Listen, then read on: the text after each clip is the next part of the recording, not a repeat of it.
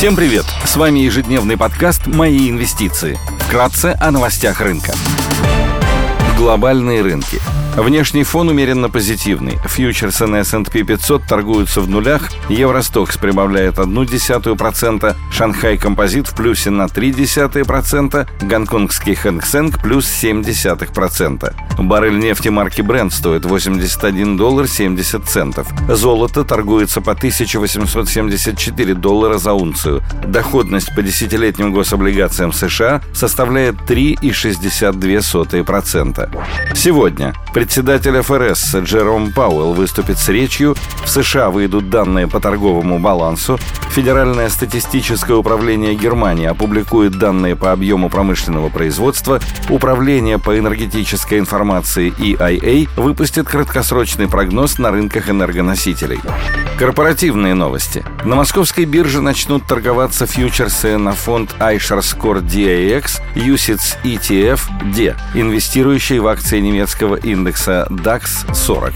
Среди крупных иностранных эмитентов отчитываются BNP Paribas и DuPont. Идея дня – «Русал» входит в топ-3 глобальных производителей алюминия и при этом является одним из наиболее эффективных. «Русал» — вертикально интегрированный холдинг, контролирующий всю цепочку производства алюминия, от добычи бокситов и нефилиновых руд до выплавки конечного металла. Активы по добыче бокситов и производству глинозема расположены помимо России на Ямайке, в Гвинее, Гаяне, Австралии и Ирландии. Основные металлургические заводы, которые выплавляют алюминий, находятся в Сибири, в непосредственной непосредственной близости к источникам относительно дешевой в сравнении с другими мировыми производителями алюминия электроэнергии, вырабатываемой электростанциями на основе возобновляемых источников энергии. При текущих ценах на алюминий примерно 60% алюминиевых заводов в мире работают на грани безубыточности или убыточны. С 2021 года было закрыто около 50% мощностей по производству алюминия в Европе и до 10% в мире. На наш взгляд, в 2023 году объем производства производство также значительно не вырастет, несмотря на поддержку со стороны ожидаемого восстановления промышленности в Китае. Отметим, что возобновление работы заводов может занимать до 6 месяцев. В этих условиях восстановление спроса приведет к существенному росту цен на алюминий.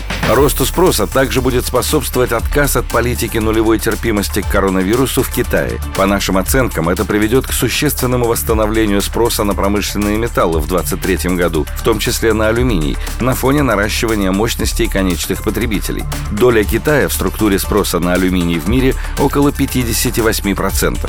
При текущих ценах на алюминий и курсе рубля акции компании торгуются с мультипликатором EV на EBITDA на уровне 5,5x, что выше среднециклических значений. Однако «Русал» очень чувствителен к росту цен на алюминий. При росте цен на 10% EBITDA компании увеличивается на 40%. Помимо этого, в случае ослабления рубля на 10%, EBITDA увеличивается на 30%.